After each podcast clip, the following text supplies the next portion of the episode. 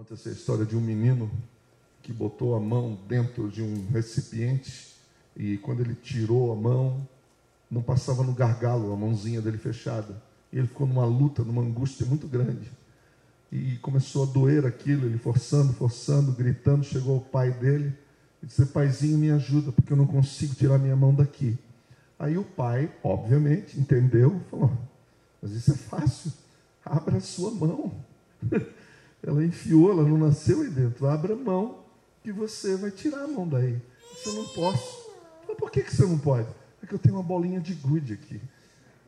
Está preso. Né? Eu não quero abrir mão. Eu não vou abrir mão disso. Sabe que todos nós, nós agimos como esse menino, como essa criança que não quer abrir mão de nada. A gente não quer, não, nós não queremos nos desapegar. E quando não há o desapego, há sofrimento.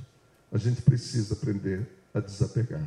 Sem desapego, não há vitória, não há mudança, não há novos caminhos, não há novas atitudes. Não há. Não é possível. Tem que haver desapego em todas as áreas, em todos os sentidos. Às vezes as pessoas têm medo de dizer: Senhor, eu entrego nas Suas mãos. Eu conheço muita gente boa, gente amiga, que tem medo de fazer isso. Sabe qual é o medo? Medo de perder. Uma vez uma senhora me falou, pastor, eu, eu não vou orar pelos meus filhos para entregá-los na mão de Deus, não, que eu tenho medo. Aí eu fiquei curioso, perguntei, a senhora tem medo de quê? Falei, você já pensou, pastor, se manda meu filho para a África? Olha o medo da mãe. Vou perder o meu bebê. Você entendeu? Então a gente tem medo. Você tem medo, eu tenho medo. Às vezes você não quer entregar aquele negócio lá que você insiste, que acha que é de Deus, entendeu?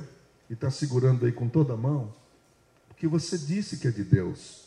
Mas Deus nunca disse para você que é dele. Ele nunca quis isso para você, mas você botou na cabeça que é. E aí você está insistindo, está sofrendo, está tendo prejuízo, está prejudicando outras pessoas, a si mesmo, sofrendo, sofrendo, porque não larga até a hora de largar. O convite hoje aqui é isso: é reconhecer e dar um passo atrás. É reconhecer a primeira resolução que a gente precisava tomar. É reconhecer que a gente toma decisões erradas, sim. E que a gente precisa voltar atrás. Mas que muitas vezes o orgulho não deixa a gente voltar para trás. Dar um passo atrás. E esse orgulho arrebenta com a gente que daí você fica insistindo, insistindo com a mudança que nunca vai ocorrer, porque você já sabe, já entendeu, que você precisa abrir mão disso. Então, de modo que o convite hoje é para a morte, não é para a vida. De modo que o convite hoje da nossa conversa aqui é para a morte, não é para a vida. Mas é uma morte que gera vida. E que sem essa morte não vai haver vida. Que todas as vezes que você fala do Evangelho, você fala de morte, mas que tem esperança que leva para a vida. Amém? Uma história que nós vamos contar hoje, conhecida, olha só, a minha ousadia.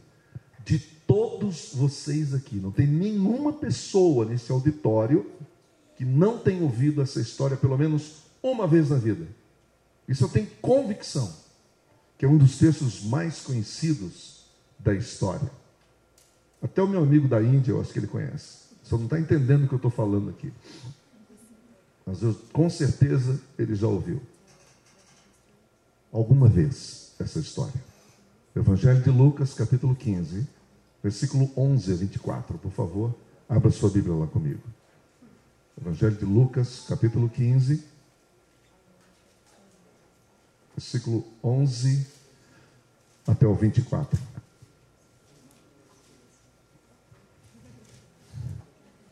O Senhor Jesus ele está ensinando através de parábolas. Ele já contou duas. Contou a da ovelha perdida, a ovelha que se perdeu e que foi encontrada e que houve alegria. Depois ele contou uma outra história, contou uma outra história, que é uma parábola. Foi a parábola da dracma perdida ou da moeda perdida, que foi encontrada, e por causa disso houve festa naquela casa. E aí ele conta uma terceira história. A história de um filho perdido. O Senhor Jesus está contando isso, e é Ele que está contando. Então, de modo que quando eu estiver lendo o texto, eu quero que você tenha sempre no seu background, na sua mente, a voz de Jesus falando com você, porque é Ele que está nos contando essa história. Ele está nos contando essa história. E todas as vezes que a gente ouve uma história, a gente se identifica com os personagens da história.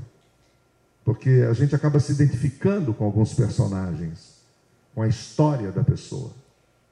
A mim, particularmente, isso me fala muito, porque essa é a minha história. E eu posso afirmar quase com certeza que é a história de muitos de vocês aqui. Jesus continuou. Um homem tinha dois filhos. O mais novo, o caçula, disse ao pai: Pai, eu quero a minha parte da herança.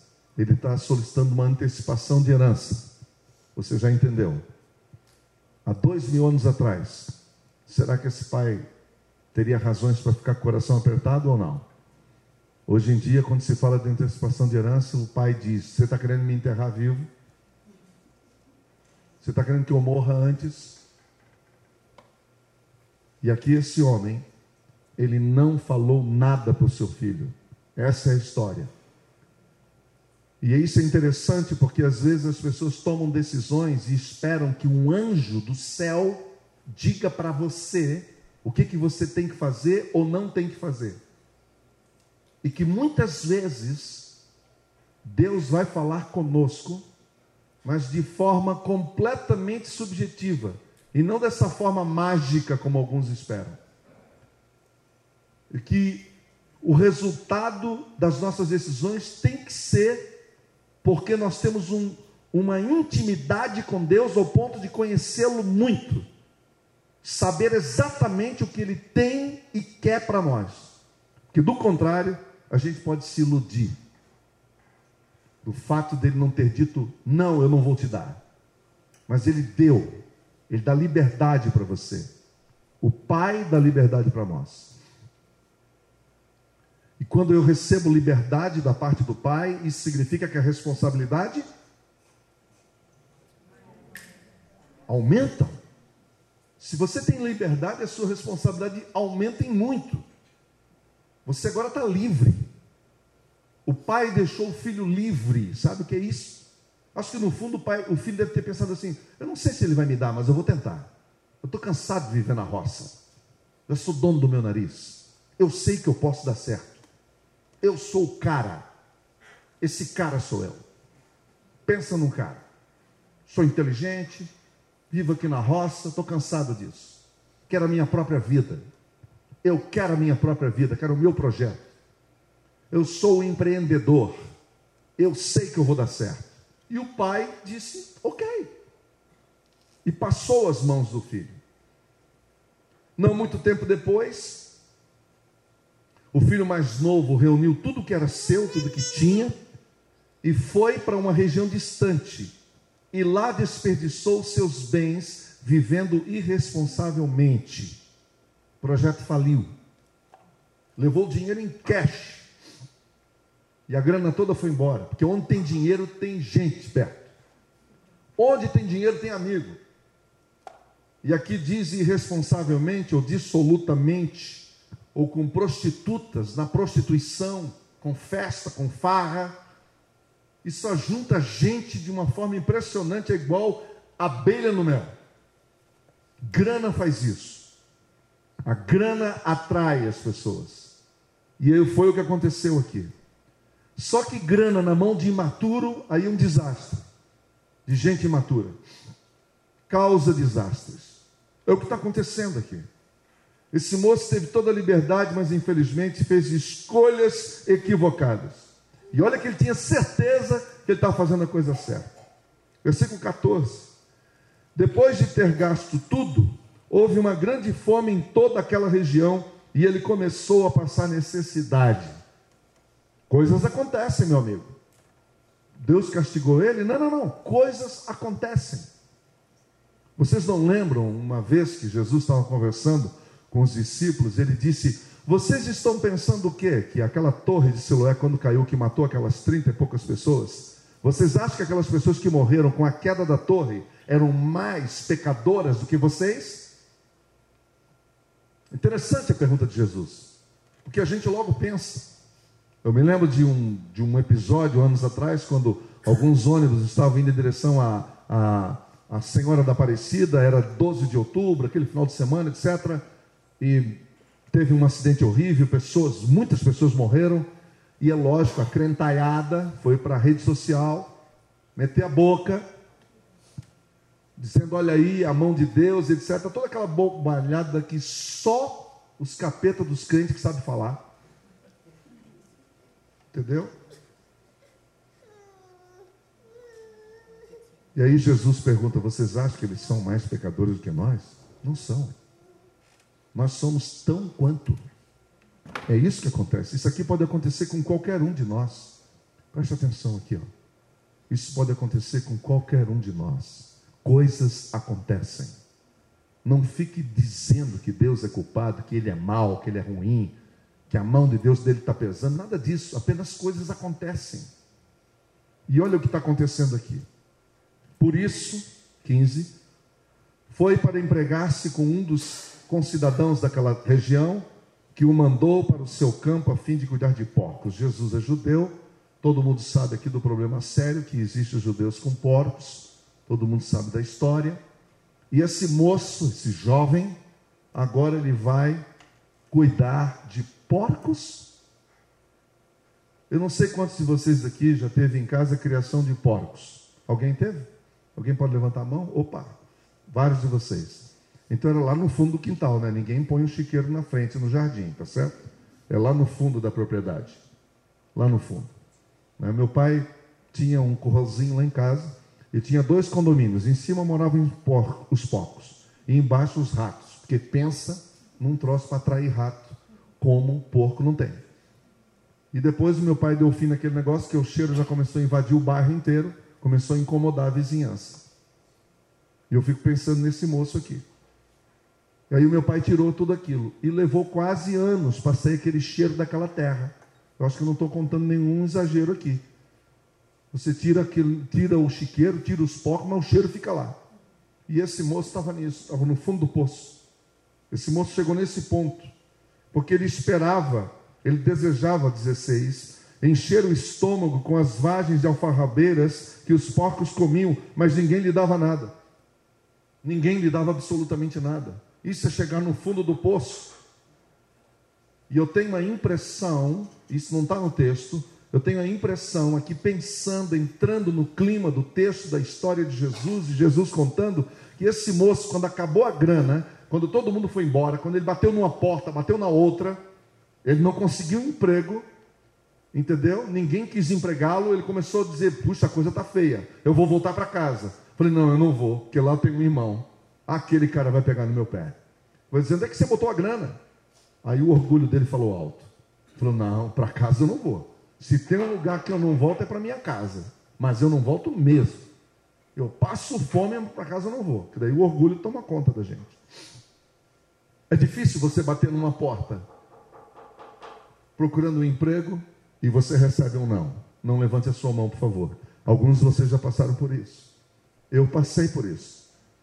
Eu fiquei um ano fora do ministério. E eu comecei a procurar emprego. E foi difícil, tenho três filhos. É difícil. Eu chegava no lugar, um país que não é o meu, numa língua que não é minha, e eu queria me expressar e dizer: Olha, eu só quero um emprego. Aí a mulher olhava para mim, ela viu o Bin Laden em mim. Ela não olhava para mim e via uma pessoa. Ela achava que eu era o Bin Laden. E a barba ainda estava preta. E a resposta era não, eu saía dali para outro lugar e não, não e não. Isso dá um medo, dá uma insegurança muito grande. Isso é terrível. Uma sensação de derrota, uma sensação de quebra, uma sensação de fundo de poço. Você está perdido, tem ninguém. E aí você tem vergonha na cara, pedir para ninguém que você não vai. Não é nem questão de orgulho, é questão de educação. Você tem que se virar. Então eu sei exatamente o que esse moço aqui passou. Eu sei não porque li um livro, mas porque eu passei por isso. Era um dia após o outro, procurando, procurando, pensava em possibilidades, todas as portas fechadas. Esse moço, ele teve todas as portas fechadas, todas, até que, versículo 17, até que caindo em si, ele para de brigar interiormente, ele para de discutir com ele mesmo, ele para de estar dando murros no ar, para de discutir e vence o seu ego, vence o próprio ego. Ele disse: Não, eu vou ter que tomar uma decisão. Eu assisti os dois papas. Alguém assistiu? Dois papas? Legal esse filme, hein? Legal. Eu não vou dar um spoiler aqui, porque não pode. Né? Vocês, eu acho que vocês devem assistir com Anthony Hopkins. Aquele cara é um monstro, né? E foi uma coisa muito interessante que o Papa atual é argentino, né? É argentino. E, e ele, numa fala lá, ele se volta para o Hatzin e diz: Olha, eu sou argentino. E aí ele contou uma piada para o Hatzin, para o Bento XVI. Falei: Você sabe como é que argentino se suicida? Ele sobe em cima do próprio ego e se joga de lá. Aí ouvindo ele falando isso, falou: Mas isso sou eu. Eu também tenho um ego enorme. Eu também posso subir no pináculo do meu ego e me jogar de lá. Que é enorme, é grande demais, é orgulhoso demais, é arrogante demais, é imenso demais. Todos nós somos assim. Esse moço, ele teve que se debater com isso, caindo em si, caindo em si. O maior adversário que nós temos, por favor, preste atenção no que eu vou dizer. O maior adversário que nós temos, o maior adversário que nós temos, não é a sua sogra, não é o seu vizinho, não é o seu patrão, não é o diabo, não são os demônios. O nosso maior adversário somos nós mesmos. É o nosso ego. Isso é o nosso maior inimigo. Isso é o maior inimigo. É isso que diz para você: não vai você vai ser ridículo. Não retroceda. Fique firme. Entendeu? Quando o Evangelho propõe exatamente o contrário. Caindo em si, disse: Quantos trabalhadores do meu pai têm pão com fartura? E eu aqui morro de fome. Essa foi a conclusão óbvia que esse menino chegou.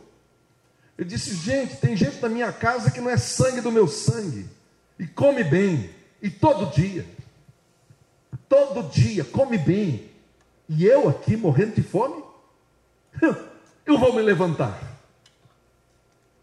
Essa decisão foi incrível. Eu vou me levantar. Levantar-me-ei e irei ter com meu pai, porque eu estou vendo que só ele pode me dar o que eu de fato preciso. E eu não quero saber o que vão dizer, o que vão falar, eu vou até ele. Aconteça o que acontecer, eu assumo a responsabilidade. O erro foi meu. Isso é o que Deus espera de mim e de você. E dizer: o erro foi meu.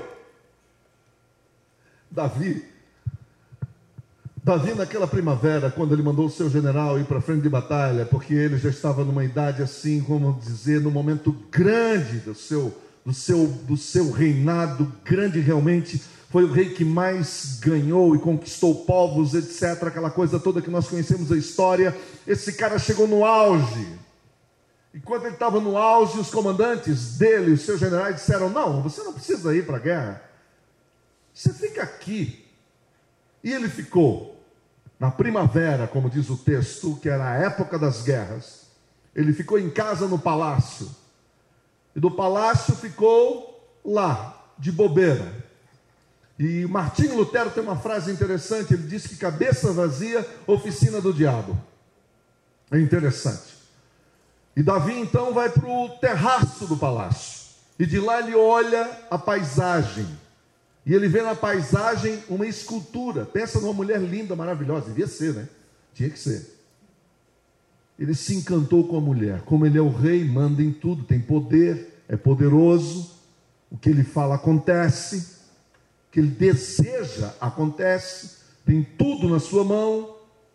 Numa palavra, todos os seus desejos são satisfeitos. Ele olha para aquela mulher, a cobiça, e diz: Eu a quero para mim. Eu tenho muitas aqui, mas eu quero aquela. Isso é coisa de gente arrogante. Isso é coisa de, de egoísta. Isso é coisa de gente insaciável. De gente que nunca está saciado completamente. Gente que está em busca. É que pensa assim: que quer aquela para mostrar para os outros que eu posso todas, o que eu quiser. E foi o que ele fez. A história vocês conhecem? O desastre que veio sobre a família dele, a vida dele, vocês também sabem. E o que poucos aqui sabem é que ele escreveu três salmos depois dessa desgraça, quando ele caiu em si. E um deles é o 51. Um dos salmos que ele escreveu, que é um dos salmos mais lindos da Bíblia, veio depois de cair a ficha nesse homem. Ele disse: Tem misericórdia de mim, Senhor. Tem compaixão de mim. Eu pequei contra ti, contra ti somente. Eu pequei contra ti. Não foi ela, não tem nada a ver com ela. É sobre mim. Não tinha nada a ver com ela. Tem comigo, a cobiça está aqui dentro. A tara está aqui dentro. Eu sou um tarado. Eu sou um insaciável. O problema é comigo. O errado sou eu. Estou aqui para te pedir perdão. Perdoa-me, Senhor. Lava-me com sopa e ficarei limpo. E aí ele abre o coração naquele salmo lindo, voltando atrás, voltando atrás, reconhecendo o seu erro. E esse moço aqui, diz: Meu Deus, o que, que eu fiz? O que, que eu fiz? O que, que eu fiz? Foi o meu irmão mais velho, não tem nada a ver com isso. Meu pai não tem nada a ver com isso. O meu contexto, a minha vida, a minha história, não tem nada a ver com isso, é comigo o negócio. Levantar-me-ei, irei ter com meu pai e lhe direi: Pai, eu pequei contra o céu e diante de ti, eu já não sou digno de ser chamado teu filho. Me trata como qualquer um, qualquer um dos teus empregados. Qualquer um deles. Qualquer um deles. E a Bíblia diz, o Senhor Jesus contando a história, e eu fico imaginando que havia um silêncio enquanto o Senhor contava isso. Ele disse: Enquanto o filho foi, de longe o seu pai o avistou. Correndo, o abraçou e o beijou. E eu li uma história interessante, um comentário interessante sobre um teólogo que disse o seguinte: que os olhos do pai sempre estiveram presentes com o filho. E quem tem filho fora aqui sabe do que eu estou falando. É verdade, a gente está aqui com a cabeça lá. Eu tenho três filhos que moram em cidades diferentes, estados diferentes. A minha cabeça está lá todo dia. Eu queria estar tá lá todo dia. Eu queria estar tá com eles todo dia. Eu não sei o que está acontecendo exatamente agora, mas o meu coração está lá. É assim que funciona conosco, que temos filhos longe da gente. E o pai aqui, deixa eu te contar uma história. O pai sabia de tudo que estava acontecendo. Você acha que pai não sabe o que está acontecendo com o filho? O pai sabia que ele já tinha perdido tudo, que tinha acabado com tudo. Notícias andam, meu amigo. Notícias correm. Não tinha WhatsApp, Facebook, mas notícias correm. O pai já sabia. Então, quando ele vê esse menino vindo, maltrapilho, arrebentado, sabe qual é a atitude dele? Sai correndo. Olha, se você vê um garoto, 16, 17 anos correndo, é só uma brincadeira entre amigos ou fugindo de ladrão, né? Tem isso. Agora, se você vê um homem de cabeça branca correndo, meu amigo, tem alguma coisa acontecendo, séria. Entendeu? Que você não vê velho correndo por aí. De graça, não. E esse cara corre ao encontro do seu filho. Abraça o seu filho, beija o seu filho. Você quer ter mais boas-vindas do que isso? Um beijo e um abraço caloroso, trazendo para perto do peito, peito contra peito e aí o filho começa, dizendo: Pai, eu, eu pequei contra o céu e diante de ti. Eu já não sou digno de ser chamado teu filho. Eu, eu fui um idiota, eu fui um louco. Tomei atitudes loucas. Fui imaturo. Fui uma criança, fui infantil. Eu fui um louco atrás das minhas paixões. E o mais incrível é que o pai não agiu como eu agiria. Que se fosse comigo, eu ia dizer: é verdade, e você fez isso e muito mais. E nós vamos para casa agora que o pau vai quebrar lá. E eu quero saber onde é que foi cada centavo. E se é verdade que eu ouvi aqui que você saiu com um monte de mulher, eu quero saber o nome dessa mulherada toda. E você vai me contar tintim por tintim. Mas como o pai já vê na história narrada pelo filho, o quebrantamento, o arrependimento. que mais precisa? Não há necessidade. Que ele já viu, obviamente, o arrependimento, o quebrantamento desse moço. Estava óbvio ali. O pai então interrompe o discurso do filho, interrompe, chamando o funcionário, chamando o funcionário dizendo: traga rápido põe a melhor roupa nele, cobertura. Tira dessa, dessa, dessas roupas que não tem nada a ver, tem a ver com a vida velha. Dá uma roupa nova para ele. Sandálias nos pés. O anel no seu dedo. Ele é meu filho. Ele é meu filho. E matem o novilho cevado. Vamos fazer uma festa que esse meu filho estava morto e reviveu, estava perdido e foi achado, foi encontrado. Uma vida nova começa com pedido de perdão.